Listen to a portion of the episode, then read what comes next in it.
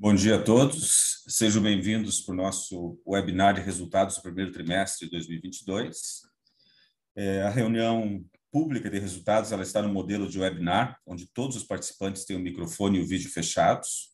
Iniciaremos com a apresentação dos resultados do trimestre do ano e, no final, disponibilizaremos um tempo para perguntas. As perguntas podem ser realizadas pelo Q&A, pelo chat ou abrimos o microfone eh, se preferirem. A reunião está sendo disponibilizada a tradução simultânea para o inglês. Basta selecionar a opção Interpretation aqui embaixo. É... E o webinar será gravado e disponibilizado nos dois idiomas no site de RI da companhia. Então, bom dia a todos. É... Meu nome é Sérgio Ribas, eu sou diretor-presidente da Irani. Estão aqui conosco o Henrique Zugman, que é o nosso diretor de negócios papel e florestal, é, Fabiano Oliveira, que é o diretor de Pessoas, Estratégia e Gestão, Lindomar Lima, que é o nosso diretor do negócio de embalagens sustentáveis, e o Odivan, que é o nosso diretor de Finanças e Relações com Investidores, também o André Carvalho, que é o nosso gerente de Relações com Investidores. Eu vou compartilhar aqui a apresentação, eh, e ao final, como eu falei, nós teremos um tempo aqui de, de Q&A.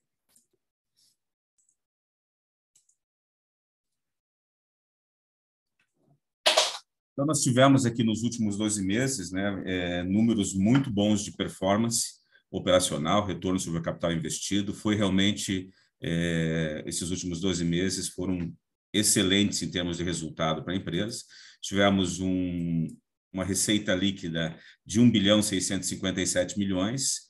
Essa receita é 44,2% em relação aos 12 meses anteriores um EBITDA ajustado nos últimos 12 meses de 530 milhões, 93,5% em relação aos 12 meses anteriores, e a alavancagem ela se manteve é, bastante adequada, bastante controlada, né, a 0,90 dívida líquida EBITDA, levemente acima do que nós fechamos o último trimestre de 2021, é, em função aqui do, do, dos investimentos da plataforma Gaia, é, que, que se elevaram para cerca de 405 milhões no total. É, o custo da dívida 12,1% ao ano, é, já, já sofrendo aqui os impactos né, da, da, da, alta da Selic. Um lucro líquido nos últimos 12 meses de 340 milhões, esse número é 159% acima dos 12 meses anteriores.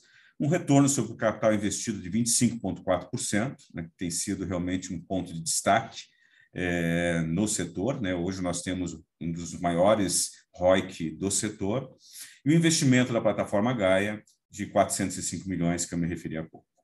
É, quando nós entramos especificamente aqui no resultado do trimestre, foi um trimestre igualmente muito bom de resultados, né? nós fechamos com 407 milhões de receita, 14,5% em relação ao primeiro trimestre de 21, um EBITDA ajustado de 136 milhões, 36% superior ao que fizemos no primeiro trimestre de 21, um lucro de 112 milhões, 97,8% superior ao primeiro trimestre, e a plataforma Gaia, no trimestre, nós investimos 86 milhões 764. Então, entrando aqui especificamente na, na receita, como eu falei, nós tivemos uma evolução de 14,5% em relação ao primeiro trimestre, é, e, e caiu 1,5% em função da sazonalidade, né, em relação ao quarto trimestre de 21, é, exportamos 18,7 milhões em, nesse trimestre.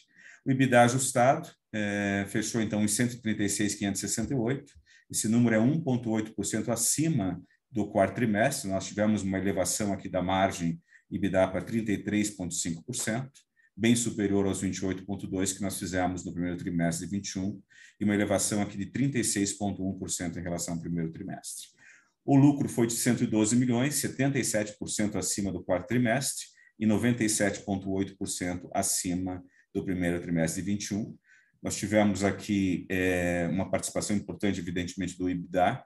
É, também a variação do, do, valor justo dos ativos biológicos acabou tendo uma influência. E tivemos também o reconhecimento de um crédito tributário é, que acabou é, ajudando também no resultado desse mês, que é um efeito não recorrente, mas que contribuiu para o resultado desse trimestre de 17 milhões de reais. É, o volume de vendas, quando nós olhamos aqui o mercado como um todo, né, a informação da em papel, É, houve uma retração no mercado em relação ao primeiro trimestre de 21 de 9,8%, e em relação ao quarto trimestre, 5,2%. Então, foi um, um, trimestre com uma demanda um pouco mais tímida. Né? Houve realmente um arrefecimento da demanda, tanto no, quarto, no final do quarto trimestre como no início do primeiro trimestre de 22. É, a gente já percebe uma demanda a partir do mês de março, né? uma demanda mais forte. Abril já mais forte também, o mês de maio, num ritmo muito bom de entrada de pedidos. Nós já estamos com a carteira toda cheia do mês de maio é, de embalagem, então isso nos dá uma tranquilidade do acerto da nossa estratégia né, de, de, manutenção de preços, ainda que a gente tenha alguma perda de volume, porque o volume ele acaba retornando naturalmente é, quando o mercado ele, ele volta com uma demanda um pouco mais forte. É, em metros quadrados, teve a mesma, a mesma dinâmica, 9,5% a menos em relação ao primeiro trimestre, 5,4% em relação ao quarto trimestre de 21.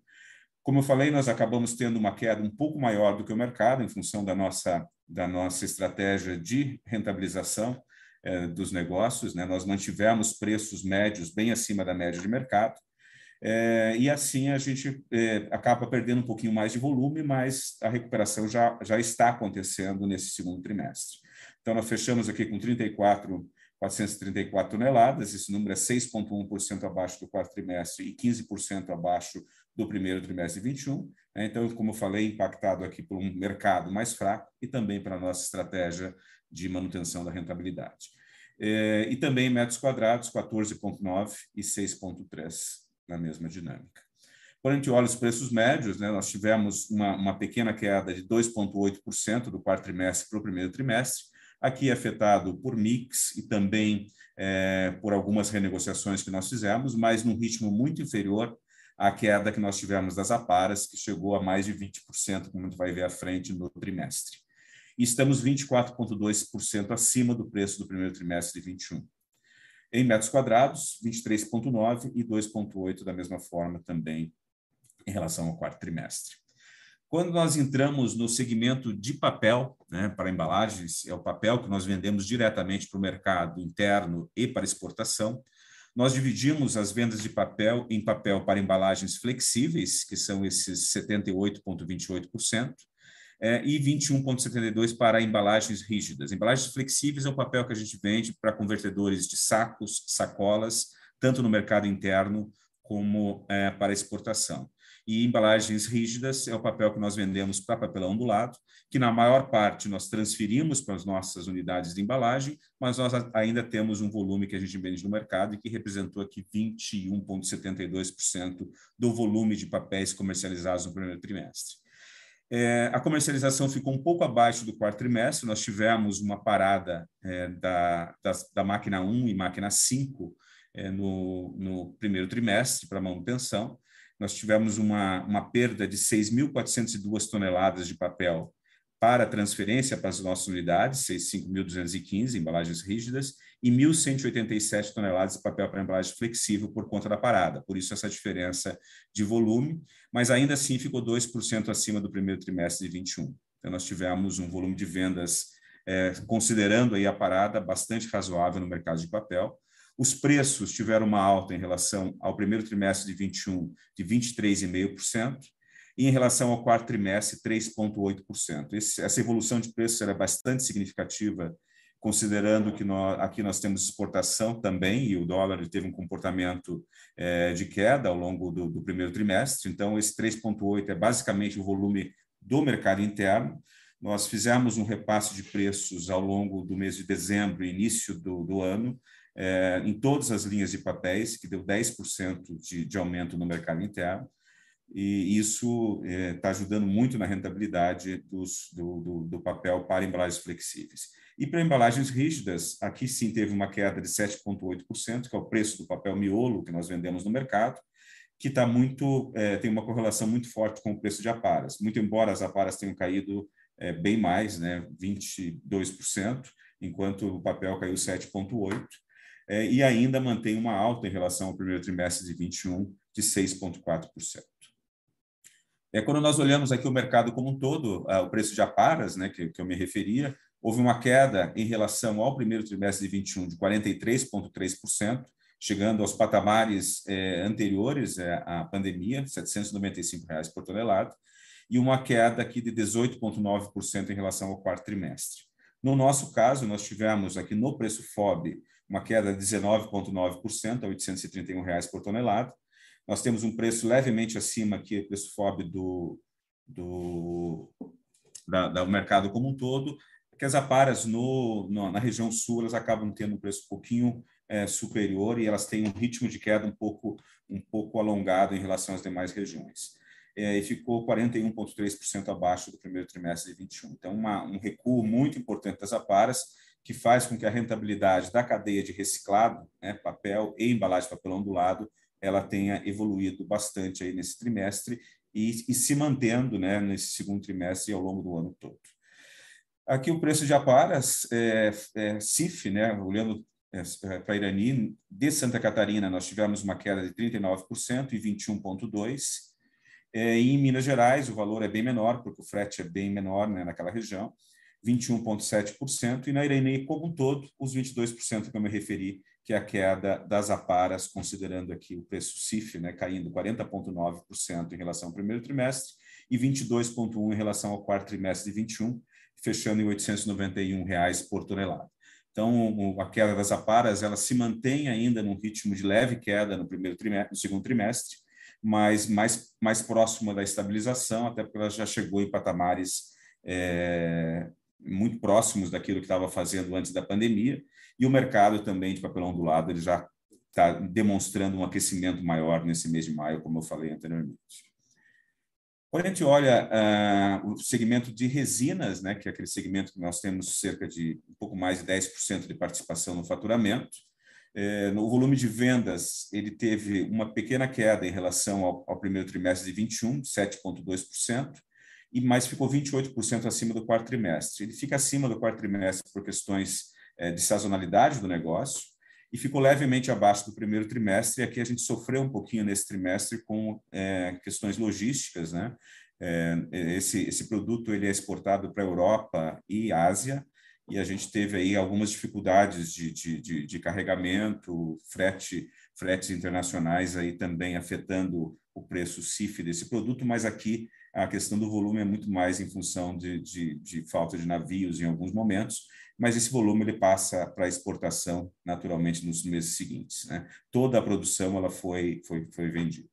O preço de breu ele tá, é, fechou levemente abaixo do quarto trimestre, né, por conta do dólar. Os preços em dólar eles continuavam com uma leve, leve alta ao longo desse trimestre, mas é, quando se considera a variação cambial, ele ficou 1,2% abaixo e 54,9% acima do primeiro trimestre de 21 preço médio da terebintina está se mantendo, essa queda de 4,2% é basicamente variação cambial, e ainda 2,1% acima do primeiro trimestre de 21, então com uma margem na cadeia muito boa. Aqui, quando a gente olha, então a gente viu os negócios, agora entrando no endividamento, nós fechamos com 887,1 milhões de dívida bruta, 409 milhões é, de caixa e 477,9 do, da dívida, a dívida líquida com alavancagem de 0,9, que eu me referi levemente acima de 2021. A moeda é 97% em moeda nacional e 3% em moeda estrangeira, e um perfil bem alongado da dívida. Nós temos, é, no longo prazo, 91%, no curto prazo, 9%, principalmente em função da, da primeira tranche que nós pegamos do financiamento da plataforma Gaia do BNDES, que entrou cerca de 50% em 2021, e os 50% restantes entram agora em 2022, e é uma dívida com 16 anos de prazo, bastante alongada eh, e com perfil eh, muito bom. O, o ROIC, que eu me referi, ele, ele continuou em ascensão, né? ele ficou meio ponto percentual acima do ROIC do quarto trimestre e 10,2 pontos percentuais acima do primeiro trimestre de 21, com uma tendência é, de ascensão ainda é, em função do crescimento do EBITDA LTM, né, ele acaba ajudando bastante. E é, agora o custo aqui ele tem subido em função em função da, da, da alta da Selic. Né? Pagamento de proventos, né? Esse aqui é o, é o, que foi efetivamente pago no segundo trimestre, terceiro trimestre, quarto trimestre de 21 e no primeiro trimestre de 22. É, nós pagamos um total de 95 milhões 464, 0,37672 por ação, o que dá um dividend yield de 6,76%.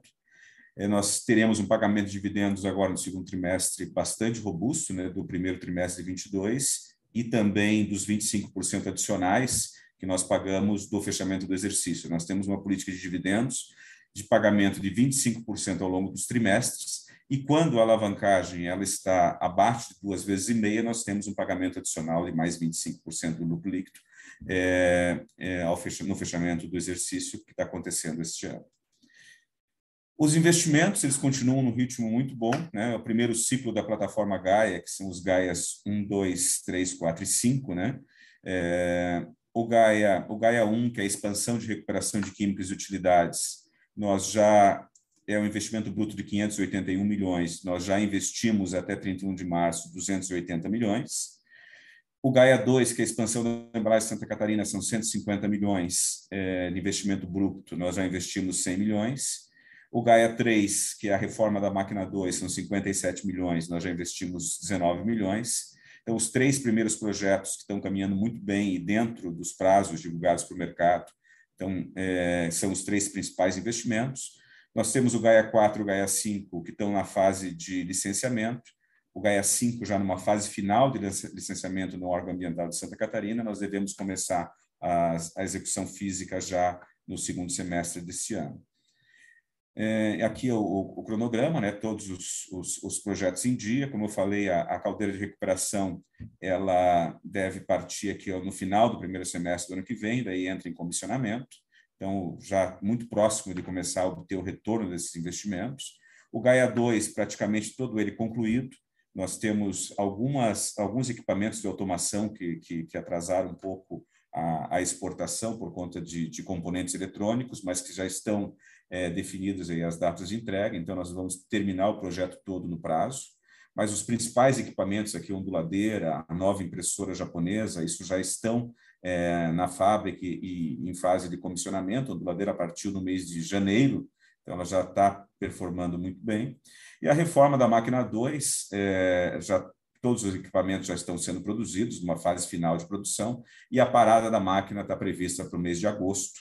Né, nós teremos a parada para, para a reforma da máquina, que praticamente é uma máquina nova, e nós vamos entrar em comissionamento a partir do mês, do mês de agosto até o final do ano o Gaia 4, como eu falei, está na fase de licenciamento ambiental e o Gaia 5 também na fase de licenciamento ambiental, mas já numa fase bem, bem final, nós devemos ter o licenciamento acontecendo aí nos próximos meses. É, a execução física, então o Gaia 1, ele acontece a execução física toda praticamente do projeto ao longo desse ano, então nós estamos com 31,5% é, realizado, o Gaia 2 quase no final, 88,7% realizado, a reforma da máquina 2, 68% realizado, que são é, a fabricação de todos os equipamentos. O segundo ciclo, que são investimentos menores, né, o sistema de gerenciamento de informações de processo, que é a parte de, de automação de todas as nossas fábricas, é, sensorização de equipamentos, indústria 4.0, o Gaia 7, que é a nova é, ampliação da estação de tratamento de efluentes, a nossa maior planta, que é de Santa Catarina, o Gaia 8, que é uma nova impressora corte vinco para Indaiatuba, e a automação do estoque intermediário também na nossa fábrica de embalagem Indaiatuba. Aqui os investimentos ainda são 92 milhões, realizamos apenas é, 5 milhões até aqui, agora eles entram numa, num ritmo um pouco mais acelerado de execução. Então, estão todos em dia, não devemos ter nenhum atraso nesses investimentos. O Gaia 4 aqui com 42% de execução física realizada, o Gaia 7 ainda na fase de engenharia concluída, já iniciando a execução física. A impressora já foi adquirida, está na fase agora de fabricação e deve chegar aí no início do segundo semestre no Brasil. E a automação do estoque intermediário, nós concluímos as negociações todas e entra agora na fase de fabricação dos equipamentos. É, alguns destaques desse trimestre, né, nós, é, na, na, área ambiental, nós tivemos ao longo de 2021 1 milhão 704 mil de créditos de carbono comercializados com três clientes, perfazendo aqui 155.945 CRs, né, foram negociados nos meses de março, é, outubro e dezembro. Reciclamos, é, nos últimos 12 meses, 230 mil toneladas de papel, e no, e no primeiro trimestre 51 mil toneladas. Né? Nosso negócio é um negócio de economia circular, por definição. Né? Nós produzimos cerca de 300 mil toneladas de papel, das quais 230 mil são papéis reciclados. Plástico reciclado, nas aparas que nós, que nós compramos, vem muito plástico misturado com as aparas, e nós separamos o plástico e também colocamos esse resíduo em economia circular fazemos a reciclagem do, plástico. Nos últimos 12 meses foram 1.424 toneladas de plástico e no último trimestre 284 toneladas de plástico reciclado que entra que nós vendemos para fornecedores que reciclam o plástico numa cadeia economia circular também a exemplo do papel. 98% dos nossos resíduos de produção de papel eles estão em, é, em alguma cadeia circular e o, e o papel, é, como eu falei, ele é totalmente reciclado alguns, alguns destaques sociais de governança e gestão nesse, nesse trimestre. Nós, nós participamos da pesquisa Humanizadas e ficamos entre as 10 empresas que tiveram rating A. Né? A pesquisa Humanizadas ela avalia a qualidade das relações da empresa com todos os seus stakeholders, então a gente ficou bem feliz aqui com essa classificação, é, porque isso demonstra a, a, a, o quanto a nossa estratégia está acertada, né? Nossa missão é, é construir relações de valor para gerar prosperidade, né, com todos os nossos stakeholders. E nessa pesquisa atestou que no mais de 91% das nossas relações elas são consideradas relações é, saudáveis. Né? Então isso é muito bacana, a gente ficou bem feliz. Ficamos entre as melhores em gestão do, da Fundação Nacional de Qualidade. É, somos a segunda empresa de Santa Catarina a ser reconhecida nesse prêmio nas melhores em gestão, foi a nossa primeira participação, nós devemos participar é, todos os anos e fomos reconhecidos nesse ano. Ficamos entre as três empresas finalistas na categoria Inovação e Sustentabilidade no Prêmio Nacional de Inovação, também foi a nossa primeira participação, a gente ficou bem, bem feliz também com, essa, com esse reconhecimento. É, renovamos a nossa adesão ao movimento é, ODS Santa Catarina, que são os Objetivos de Desenvolvimento Sustentável, do, do, capitalismo consciente, né? nós, nós estamos participando, e renovamos as nossas certificações FSC. É, nós temos a única floresta de, de é, resinagem no mundo a ser certificada pela FSC, o que traz uma, uma qualidade reconhecida para os nossos produtos, e esse destaque ambiental. Né? E também renovamos a nossa certificação na ISO 14064, em que nós fazemos aí anualmente o balanço de gases de efeito estufa, né? E, e tentamos ano a ano estar tá evoluindo no saldo. É, nós nós somos carbono positivo por definição, né? Porque nós removemos muito mais do que do que emitimos, né? De CO2, mas nós queremos evoluir e reduzir o saldo de emissões ano a ano. Aqui o nosso pessoal, o Divan, que, que, a maior parte dos senhores já conhece, que é o nosso diretor de administração, finanças e relações com investidores, o André também, que está aqui na, na, na, na conferência, nossa geração de é, gerente de relações com investidores, e a equipe de analistas, a Mariciane, o Vicenzo e a Daniela, e a equipe de apoio da área financeira, o Marco Souza, que é nosso gerente de finanças, e o Emanuel Trevisol, que é o especialista financeiro, que faz aí o contato com os analistas de mercado, os modelos, né? E a área contábil, com o gerente de contabilidade, o Evandro, e o Alex, como coordenador de contabilidade. Essa é a nossa equipe aí que está no dia a dia à frente da relação com o mercado. Então, basicamente, a nossa apresentação é essa. Eu vou tirar aqui a, apresentação e aí a gente abre é, a conferência aqui para perguntas que eventualmente os senhores têm. Bem, obrigado, Sérgio. É, nós já temos perguntas aí, aqui. Hum. É, nós já temos perguntas aqui no chat, no Q&A, é, mas fique à vontade para perguntar mais aí, está aberto para discussão a partir de agora, né? Então, eu vou, vou começar a passar aqui é, a primeira aqui é do Marcelo Azen. É, bom dia, Carlos. Mais uma vez, parabéns pelo resultado do trimestre.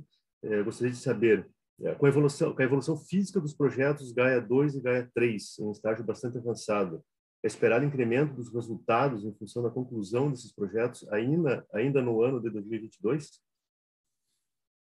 É, na realidade, o Gaia, o Gaia 2 está na fase já de, de, de, de, comissionamento das máquinas. Né? Nós estamos. É, porque o, o, resultado principal do Gaia 2 é a evolução dos volumes na nossa unidade de Santa Catarina. Então, e a gente está fazendo um movimento de prospecção de novos, de novos volumes, mas com bastante cuidado, por conta do mercado, nesse primeiro momento, não está tão, tão demandado. Né? A partir de agora que a gente está percebendo o mercado com uma demanda maior, a gente deve evoluir mais nas prospecções, principalmente de grandes contas ali da região de Santa Catarina. Nós estamos num cluster de empresas frigoríficas, então a, a, essa, essa evolução de volumes muito provavelmente vai estar em cima de clientes que nós já temos, né?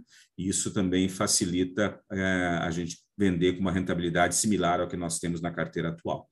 É, mas isso deve acontecer com mais força no segundo semestre, que, que, que a demanda é mais, é mais forte e com isso a gente já vai ter, certamente, esse ano, alguma algum retorno do Gaia 2 acontecendo. Ele, ele, é um retorno paulatino ao longo de dois ou três anos, né, para chegar no volume total da fábrica, mas a gente, já no segundo semestre, começa a, a, a ter retorno do Gaia 2. O Gaia 3 é a reforma da máquina, a partir do momento que ela, que ela parte, ela já parte numa nova produção, é claro que você tem toda uma, uma curva de aprendizado né, do, do, da máquina, então ela não, não, parte na produção máxima da máquina, mas certamente a gente vai ter uma produção superior ao que nós temos, estamos tendo na máquina atual, né, porque é praticamente uma máquina nova e a, velocidade nominal dessa máquina nova é cerca de 30% superior, a velocidade, não, a produção nominal dessa máquina é 30% superior à máquina atual é, na nossa expectativa, inclusive, é produzir um pouco mais do que isso, né, na, na, na, maturidade aí da máquina. Mas, num primeiro momento, a gente já deve começar a produzir acima da, da máquina atual. Então, respondendo objetivamente, começamos a ter o retorno desses dois projetos ainda esse ano. Henrique, quer complementar alguma coisa aqui? Não, é isso aí, Sérgio. Bom dia a todos. É isso aí. Nada a complementar. Tá bem. Eu vou, eu vou seguindo aqui pela ordem de chegada das perguntas, tá? Estou lendo também o Q&A, tem, tem perguntas aqui. É, a próxima aqui é do André Vidal. É, tudo bem, André? É, bom dia, parabéns pela apresentação e pelos excelentes resultados do trimestre. Minha dúvida é relacionada aos preços de caixas do segundo trimestre e ao longo de 2022. Temos visto é, grandes produtores como a Irani segurando um pouco vendas visando a manutenção de preços e, consequentemente, das margens. Como a Irani enxerga este ambiente competitivo para os próximos meses e o comportamento dos preços? Lindo, quer, quer responder? Claro. Boa tarde a todos. É o André, né? Muito bem, André. O, a previsão de preço para o segundo trimestre ele deve ficar muito parecido com o que foi no primeiro, né? Acho que essa estratégia nossa de, de manutenção dos preços do primeiro tri, é, inclusive buscando volumes adicionais, é uma estratégia acertada para a manutenção dos preços. Então, a gente percebe que os preços no segundo TRI vão caminhar muito alinhado com o que foi no, no primeiro trimestre, e uma tendência muito forte aí do aumento nos preços a partir do segundo semestre, em função da, da pressão que a gente vem tendo em termos de custo. Né? A gente já percebe também é, uma, uma, uma certa demanda maior a partir aqui, principalmente do mês de abril, do mês de maio, então, foi uma estratégia realmente acertada da nossa parte é, em não crescer em volume para manutenção da, da, rentabilidade das operações é, de embalagem, acreditando realmente nessa retomada aí a partir do segundo TRI, e é o que realmente vem acontecendo. É, e só complementando, né, Lindomar, é, na nossa visão é mais fácil recuperar volume do que preço. Né? Então, por isso, essa estratégia de abrir mão, às vezes, até de volume para manter as margens e o segundo semestre a gente entende que ele é sempre mais forte que o primeiro, então é mais fácil recuperar os volumes. Perfeito. É, e, se nós observarmos né, a queda de volumes que houve no trimestre, teve uma concentração maior no segmento de chapas do que no segmento de caixas. Né? E chapas é um, é um negócio que a recuperação de volumes ela é muito mais rápida do que em caixas. Então, é, a estratégia de não é, ceder em preços é, é muito acertada porque a gente recupera naturalmente com a sazonalidade mais alta já agora no mês de maio e no segundo semestre. Né? E vamos repassar preços. Né? Então, a tendência é manutenção de preços e repasse no segundo semestre para todas as linhas, inclusive no papel de mercado interno, em função dos, da pressão de custos, nós devemos fazer um novo repasse no início do segundo semestre, né, Henrique? Tá bem. É, próximo aqui, o André Santana. É, tudo bem, André? O que esperar para preço das aparas no segundo TRI? Eu cheguei a comentar, nós, nós já chegamos a, a, a próximo do patamar anterior à, à pandemia, né? e tem uma leve queda ainda no mês de, no mês de abril, início de maio, mas a tendência a partir daí é de estabilidade. A gente não vê pressão, porque tem uma disponibilidade de aparas bastante boa no mercado, não vê pressão de qualquer alta, e a tendência de estabilidade nesse patamar ao redor aí de 700, 750 reais. Perfeito. É, aqui no Q&A também tem o Victor. Tudo bem, Victor? É, ele diz o seguinte, bom dia, parabéns pelos resultados. Duas perguntas. É, o que explicaria a perda de market share no primeiro trimestre? É, e a segunda, como podemos estimar os resultados ao longo do ano em relação à valorização do valor justo dos ativos biológicos? Devemos excluir esse resultado do lucro líquido ajustado? É, muito bem. A, a primeira pergunta, a primeira parte, o que, é, é, é a perda do market share no primeiro A perda do market share. Né? A gente acabou já falando os volumes. Né? É, a gente falou um pouquinho, né? A perda do market share era em função né, de que nós caímos um pouco mais do que o mercado pela nossa estratégia de manutenção de preços no primeiro trimestre. E como eu falei, uma, uma estratégia na nossa visão acertada, porque se você não vende embalagem, nós vendemos papel, né? É, então a perda de markup aqui é muito pequena e, e, e, essa perda de market share específica no papelão do lado a gente recupera já no segundo trimestre uma parte e volta ao market share é, típico nosso pela capacidade no segundo semestre, já crescendo em market share com, com a nova com a ampliação da fábrica de Santa Catarina. Né? É, com relação aos ativos biológicos, a gente deve ter uma evolução dos ativos biológicos ao longo dos próximos trimestres, né? Henrique, quer comentar?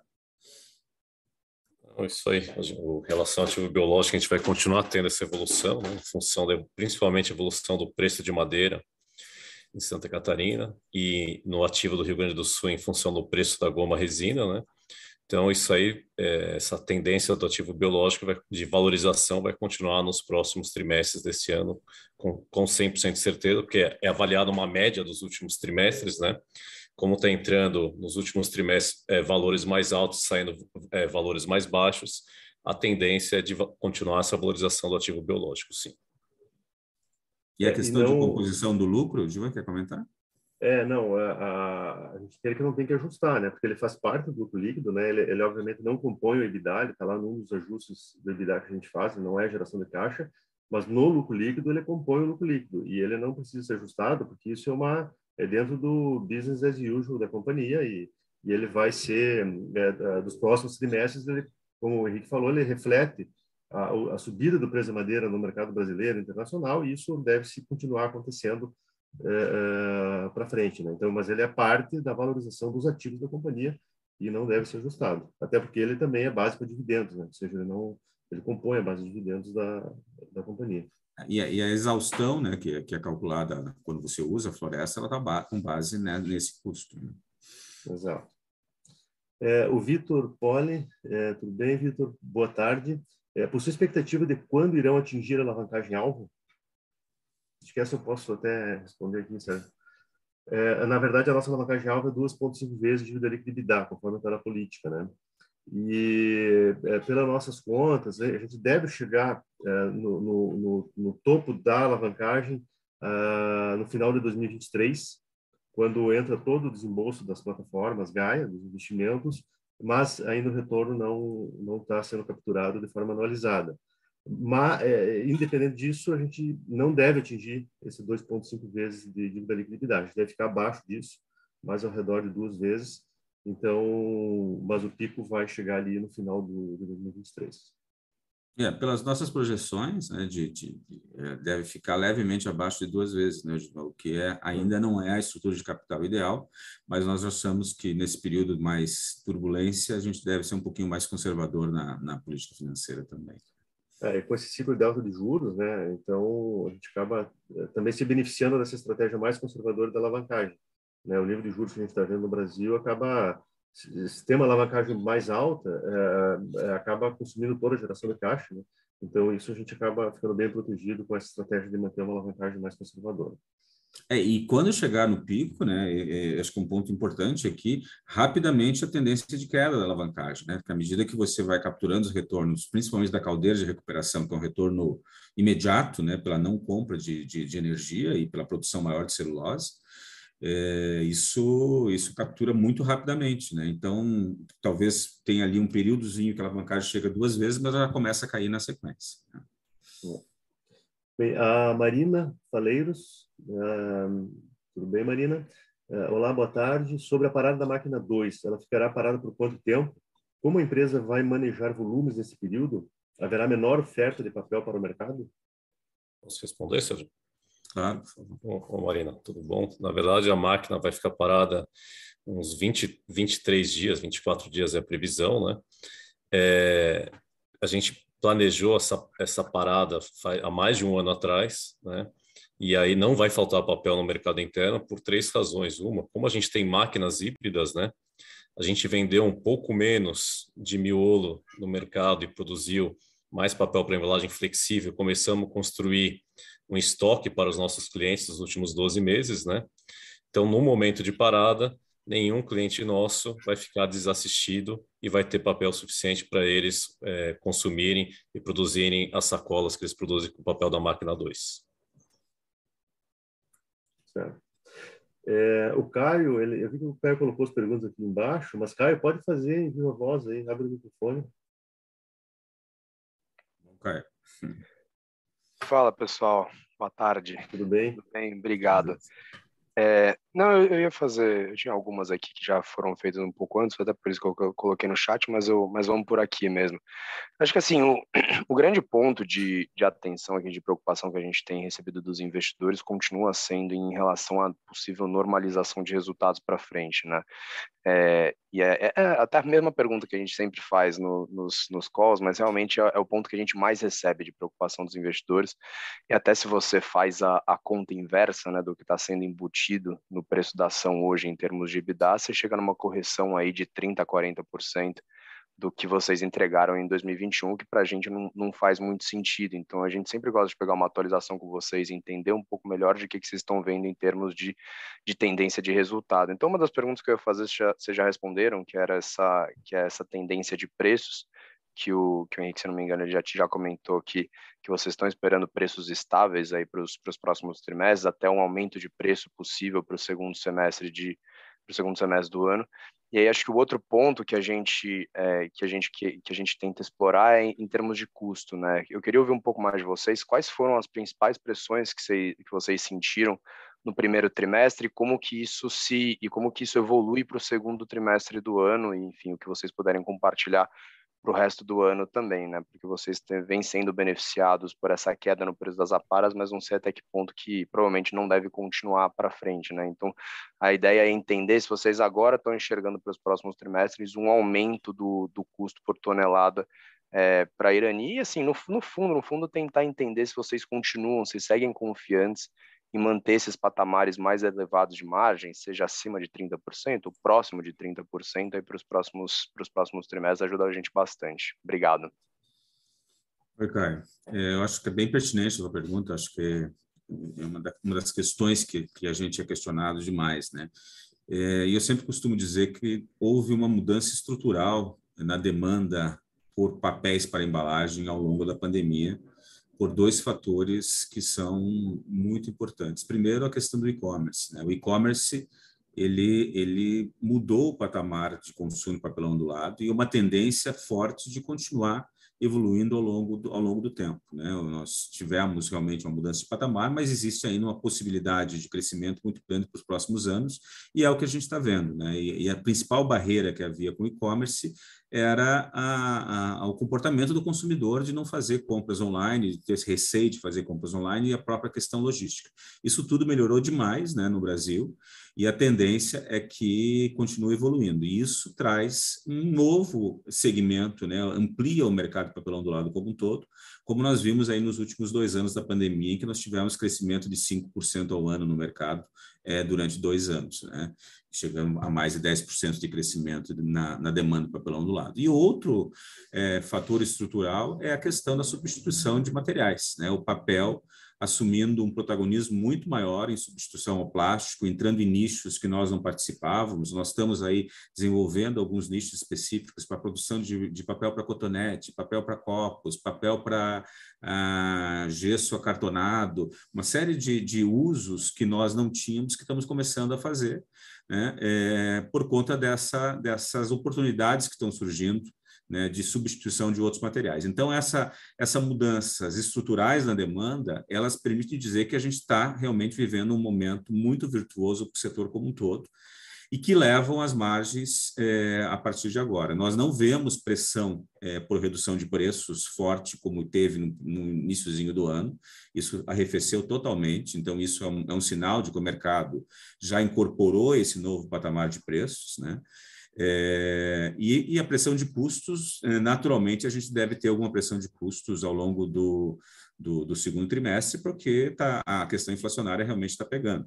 Né? Mas as aparas, elas devem compensar esse aumento de custos no segundo trimestre, porque tem uma leve queda no mês de abril e no mês de maio, né, que vai, vai levar a, a, uma queda nas aparas é, num percentual menor, evidentemente, do que teve no primeiro trimestre, mas ainda queda no segundo trimestre nas aparas, e outros insumos pode ser que tenha alguma alta. É, é, mão de obra tem, tem, contrato, tem acordo coletivo de algumas unidades é, no mês de maio, então isso acaba influenciando, mas é na unidade menor.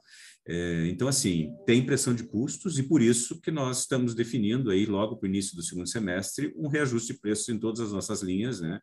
É, e estamos fazendo também reajustes de preços em dólar, né? Isso eu acho que é um ponto bem importante, né? Nós, nossa, nossos preços em dólar tiveram uma evolução muito grande, principalmente de papel, ao longo dos últimos 12 meses e que se mantém, e nós estamos aí compensando, inclusive, essa, essa é, depreciação do dólar é, com, com aumentos de preço em dólar. Né? Então, isso, isso é importante. E esse retorno do dólar ao patamar de R$ reais também ajuda no resultado.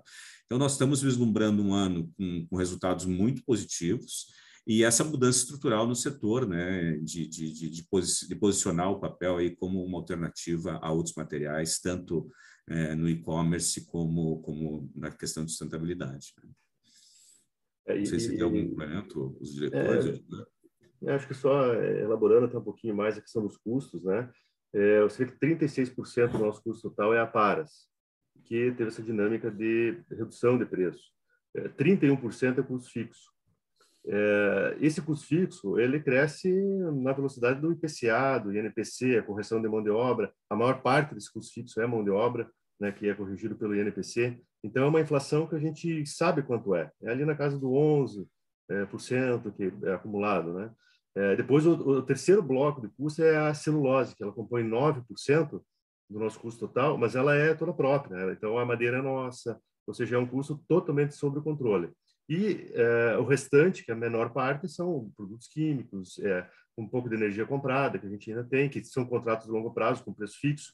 Então, também não, no máximo, vai subir o, o indexador da, do contrato de energia. É, então, a, o, no, no front dos custos, a gente tem uma resiliência muito grande, tem um controle muito grande provocado pela integração né, da, da, da, empresa com as florestas, pela integração com a energia, mais, um pouco mais da metade da energia a gente já gera próprio, né? É, é o que dá bastante estabilidade e bastante segurança. Então, a gente não, a única variável maior que a gente tem, variável, é a Paras, e ela está na mão contrária, ela está caindo.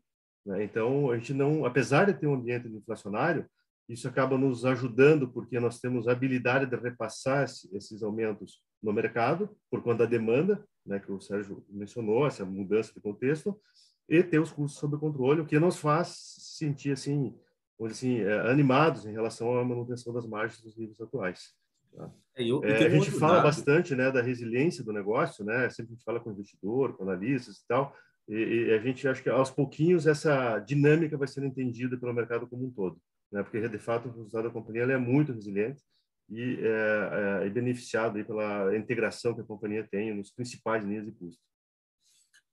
É, e, e, tem uma questão, acho que é importante também, que a, as produções adicionais de papel elas são, estão sendo muito bem absorvidas pelo mercado externo. Né? Nós chegamos a níveis de exportação de papel que nós nunca vimos. Né? Nós chegamos a quase 70 mil toneladas de exportação de papel no último mês. Isso realmente está é, tá fazendo com que todo esse papel adicional da, da máquina é, de Eucaliner, da Clabin, por exemplo, esteja saindo né, e, e, com pouca oferta no mercado nacional. E outras empresas exportando testliner, miolo e o mercado externo absorvendo bem. Então, isso também é um, é um sinal que, que a gente tem conseguido, nós, Irani e o mercado, tem conseguido calibrar bem é, é, mercado interno com exportações né, e, e, o mercado externo demandando bem e o nosso papel tendo uma competitividade no mundo muito boa. Né? Bom, vamos avançar aqui, temos várias outras perguntas. Uh, a Natália Poleto, tudo bem, Natália? Uh, bom dia, parabéns pelo, uh, pelos resultados do trimestre. A minha questão é sobre o custo de energia, olhando de forma global.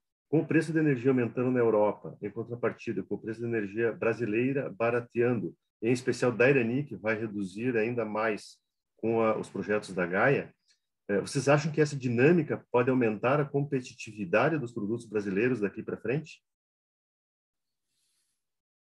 É, olha, a matriz energética brasileira, ela é, na maior parte, renovável, né? Eu acho que desse, do ponto de vista de sustentabilidade, sim, do ponto de vista de oferta de energia, eu acho que vai depender muito da, da, da capacidade de, de, de, fazer com que os investimentos em energia no país aconteçam, que na, na, a gente tem visto aí que esses gargalos eles são rapidamente eles acontecem no primeiro suspiro de crescimento da economia. Então é sempre um desafio do país, né, o tempo todo.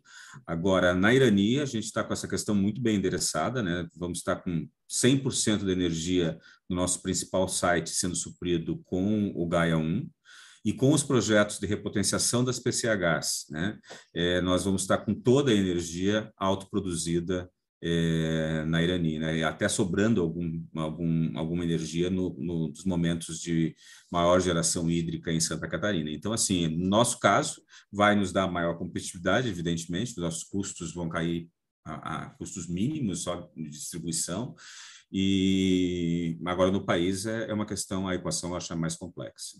Não sei se o Divan, Henrique, Lindomar tem algum complemento. É por aí mesmo. É, bom, próximo aqui o Daniel Toledo. Tudo bem, Daniel? É, bom dia. É, gostaria de saber como vocês enxergam a pressão de custos ex-aparas no decorrer do ano.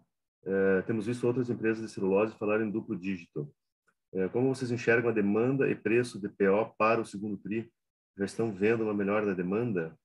Acho que a gente já acabou passando de alguma forma aqui nesses pontos, né? Mas não sei se o eu acho que vale a pena só ressaltar, né, que essa questão de, de, de preços nesse momento, tá, de, de, inflação nesse momento está muito forte, é, mas aparentemente o, o, Banco Central saiu à frente da curva e, e à frente de outros países, então a tendência é que a inflação começa a ceder em algum momento. Né? Eu não, não sei se eu, eu, vejo no segundo semestre uma inflação tão, tão forte. Eu acho que pode até ser dois dígitos, mas dois dígitos mais próximo do 10 do que do 20. Né? Então, é.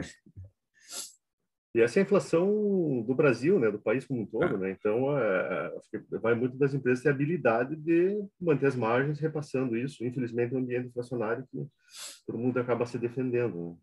É, e esse dólar também, né? Ele, ele, nós temos uma participação muito pequena de insumos em dólar, mas tira a pressão, por exemplo, de, de, de químicos que nós temos na produção de papel que são vinculados ao dólar, né? Então o dólar caiu aí quase 20%, agora voltou é, 10%, mas é, isso ajuda, né?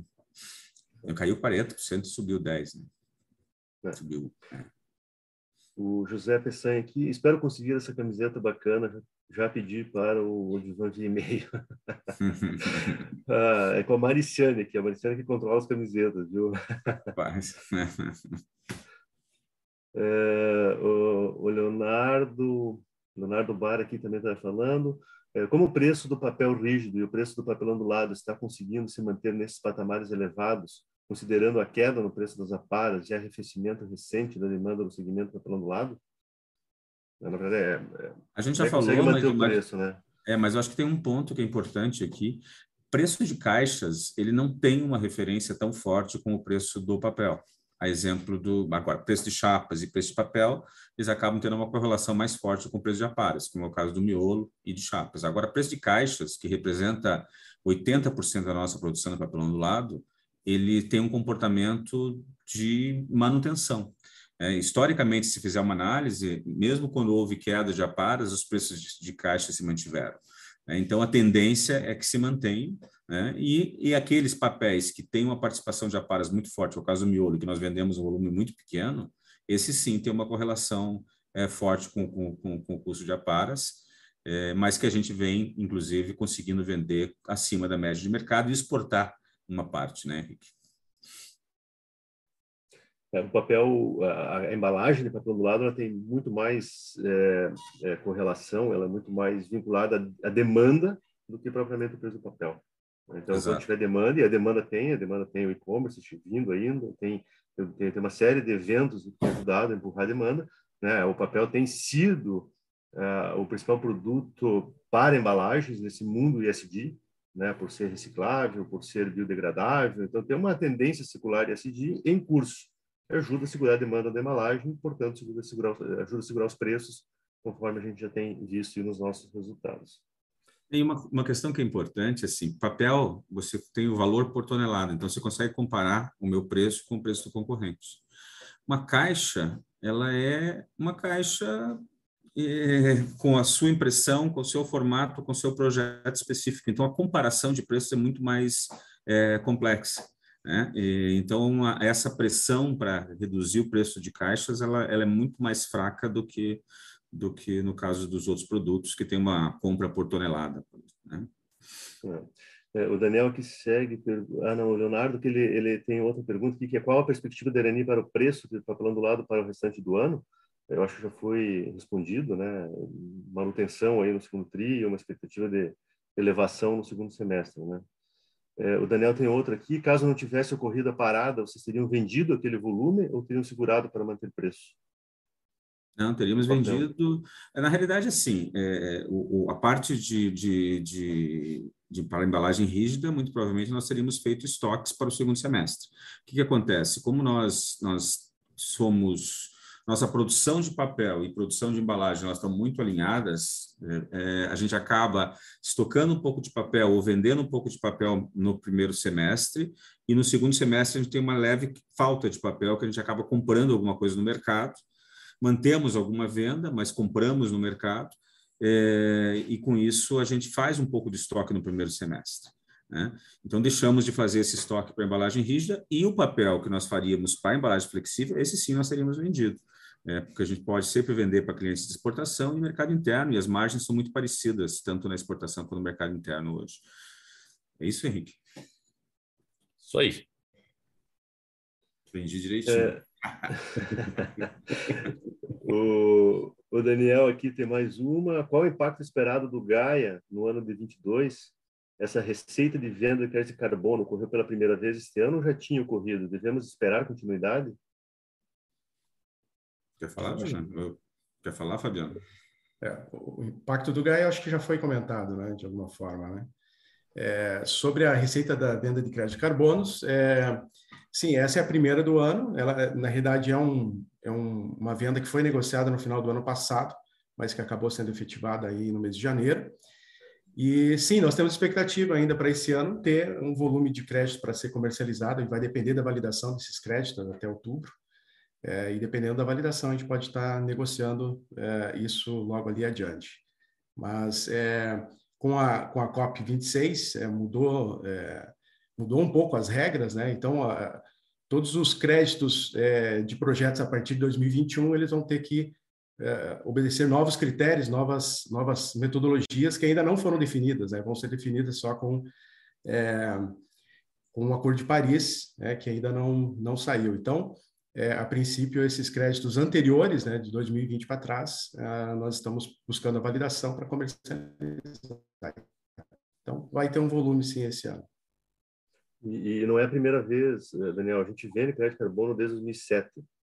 Tá? Nós somos a primeira empresa no, no Brasil, a segunda no mundo do setor a ter crédito carbono é, é, validados dentro do protocolo de Kyoto, que valeu até 2012 vendemos para Shell, para Cargill, vendemos para o mundo inteiro. Né? Até 2012 a gente tinha vendido, na época, dentro do protocolo Kyoto, 17 milhões de reais. A gente é, monetizou 17 milhões de reais com vendas de crédito de carbono de dois projetos que nós temos registrados. Esses mesmos projetos continuam gerando créditos num volume menor, que mudou a metodologia, e a gente espera que eles continuem gerando, porque eles vão ser recepcionados agora dentro da nova regra do Acordo de Paris. Então, a gente segue, a gente segue monetizando o crédito carbono, mas é uma coisa de mais de década que a gente faz aqui, né?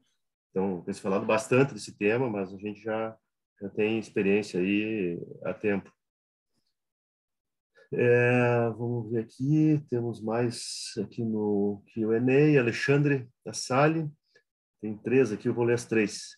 É, parabéns pelos resultados. Vocês acreditam que com a entrada do Gaia teremos demanda no mercado brasileiro suficiente para não afetar os preços de forma a manter ou aumentar as margens atuais? Essa é uma. É, segunda, não pode ser perigoso para o longo prazo manter os preços, margens atuais em detrimento de volume? Não poderemos perder o market share? E a terceira, existe espaço na estrutura capital da, da empresa e desejo da Irani em fazer aquisições? Então vamos Vamos por partes. Primeiro? Pela primeira, então, vocês acreditam que com a entrada do Gaia teremos demanda no mercado brasileiro para uh, não afetar os preços de forma a manter ou aumentar as margens? O, a maior parte do, do retorno do, do Gaia 1 é, ele vem de, de redução de custos, que é o maior projeto nosso. Gaia 1, Gaia 4 e Gaia 5 são reduções de custos, né? E também alguns daqueles projetos pequenos ali de automação também são voltados para redução de custos. E isso não tem qualquer impacto no mercado. Nós temos uma ampliação de capacidade de produção de celulose, que vai fazer com que a gente melhore o mix de produção de papel.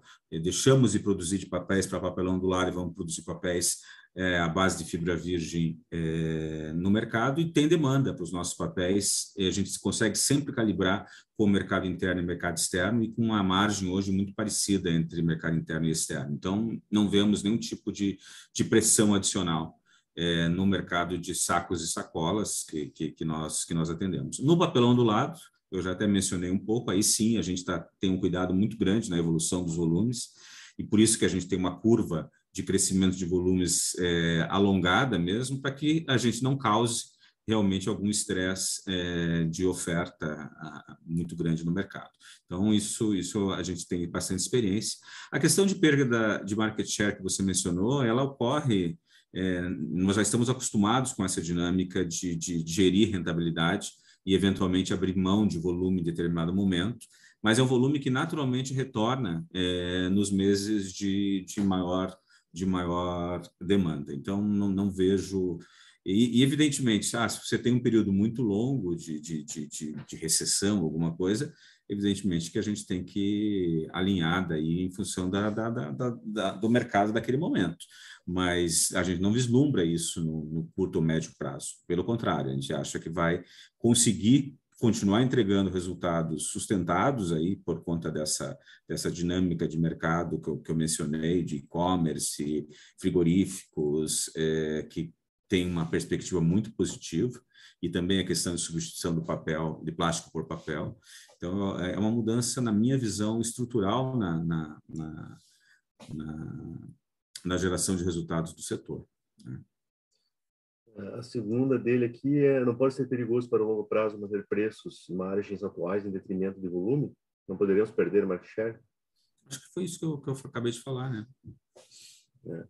E a terceira, existe espaço para aquisições? Esse é um tema que está tá sempre presente, né? Nós temos uma área que faz análise de potenciais targets e, e que a gente está tá sempre olhando. Não é, não é algo é, trivial, né? Você conseguir fazer uma aquisição que gere valor efetivamente. Nós tivemos a experiência de fazer uma aquisição em 2013 da São Roberto, foi um grande aprendizado organizacional, né? De, de, de como fazer uma fusão de uma empresa é, de um tamanho relevante, né? É desafiador. O, o setor é um setor de capital intensivo, né? Que a qualidade dos ativos é muito importante. As práticas comerciais, elas são muito importantes, e você tem práticas comerciais muito diferentes nas empresas de, de, de, segundo nível, eu diria, do setor, né? e isso acaba é, dificultando a geração de valor de uma eventual negociação. Isso não quer dizer que nós não olhamos, né? nós temos algumas empresas muito boas no setor, que a gente está sempre olhando, mas aí depende muito do momento do empreendedor, do momento da família, é, e, e não é simples você conseguir evoluir num processo de transação. Sim, olhamos M&As, mas é, temos pouco controle sobre esse processo e entendemos aí que a maior parte dos ativos que, que eventualmente estariam é, à disposição para serem comprados, eles não são ativos que gerem valor adequado para a transação. Nós acreditamos muito no crescimento orgânico com tecnologia, né? porque a tecnologia nesse setor ela faz muita diferença. Você coloca uma máquina de papel nova que produz um papel com uma gramatura 15% inferior à média de mercado, né? você sai com, uma competitividade muito mais alta né? e desloca competidores naturalmente pela tua diferença de, de custos. Nós estamos numa indústria que compete por custos, né? preços faz muita diferença, mas nós temos que ter uma estrutura de custos muito competitiva. E é isso que nós temos, principalmente no site da, da Campanha da Alegria. Nós temos hoje energia, florestas próximas, temos custo de mão de obra abaixo da média é, do mercado nacional. Isso tudo é, faz com que a nossa competitividade seja muito diferenciada é, de outros players do mercado. Né? E, e, é nesse caminho que a gente está trilhando com os investimentos que a gente vem fazendo, né? focando na redução de custos, focando em ganhos de competitividade. É, e aí, por isso que a gente pensa 25 vezes antes de, de ir para um M&A em detrimento de fazer um investimento orgânico. Muito bem. A última pergunta aqui do Fernando Bertonani. É, é, qual a recorrência dos dividendos da Irani durante o ano? É, esse pagamento tende a se manter no longo prazo? Sim, a gente tem uma política de dividendos é, definida né, pelo, pelo Conselho, que é pagar 25% de dividendos sobre os, os resultados trimestrais né, e, e 25% adicionais no fechamento do exercício, quando a alavancagem ela estiver abaixo de duas vezes e meia. Nós pretendemos manter esse target da alavancagem, é, inclusive abaixo nesse ciclo, né? Eventualmente pode ser que passe de dois e meio no momento que você está investindo e ainda não não capturou os benefícios daquele investimento, é, mas a gente não está vislumbrando isso nesse ciclo. Então, no médio prazo, nós não vemos nenhum tipo de mudança na nossa política de dividendos, vamos continuar pagando bons dividendos trimestralmente, 25%, e mais 25% no fechamento do exercício. É isso aí, não temos mais pergunta né, no chat, né, no Q&A. Então... Terminamos exatamente às 13 horas. Então, muito obrigado a todos pela presença. É uma satisfação nossa. Foi um trimestre realmente muito positivo e as nossas e assim é, nós tínhamos clareza que talvez fosse o, o trimestre mais desafiador, principalmente para o negócio papelão do lado. Então a gente conseguiu passar bem por esse trimestre e a tendência a partir de agora é de uma demanda mais forte, né, tanto no segundo trimestre e principalmente no segundo semestre. Um abraço a todos e até a próxima. Tchau, gente. Um abraço, tudo bom. Um abraço, pessoal. Um abraço, pessoal. Um abraço, um abraço a todos.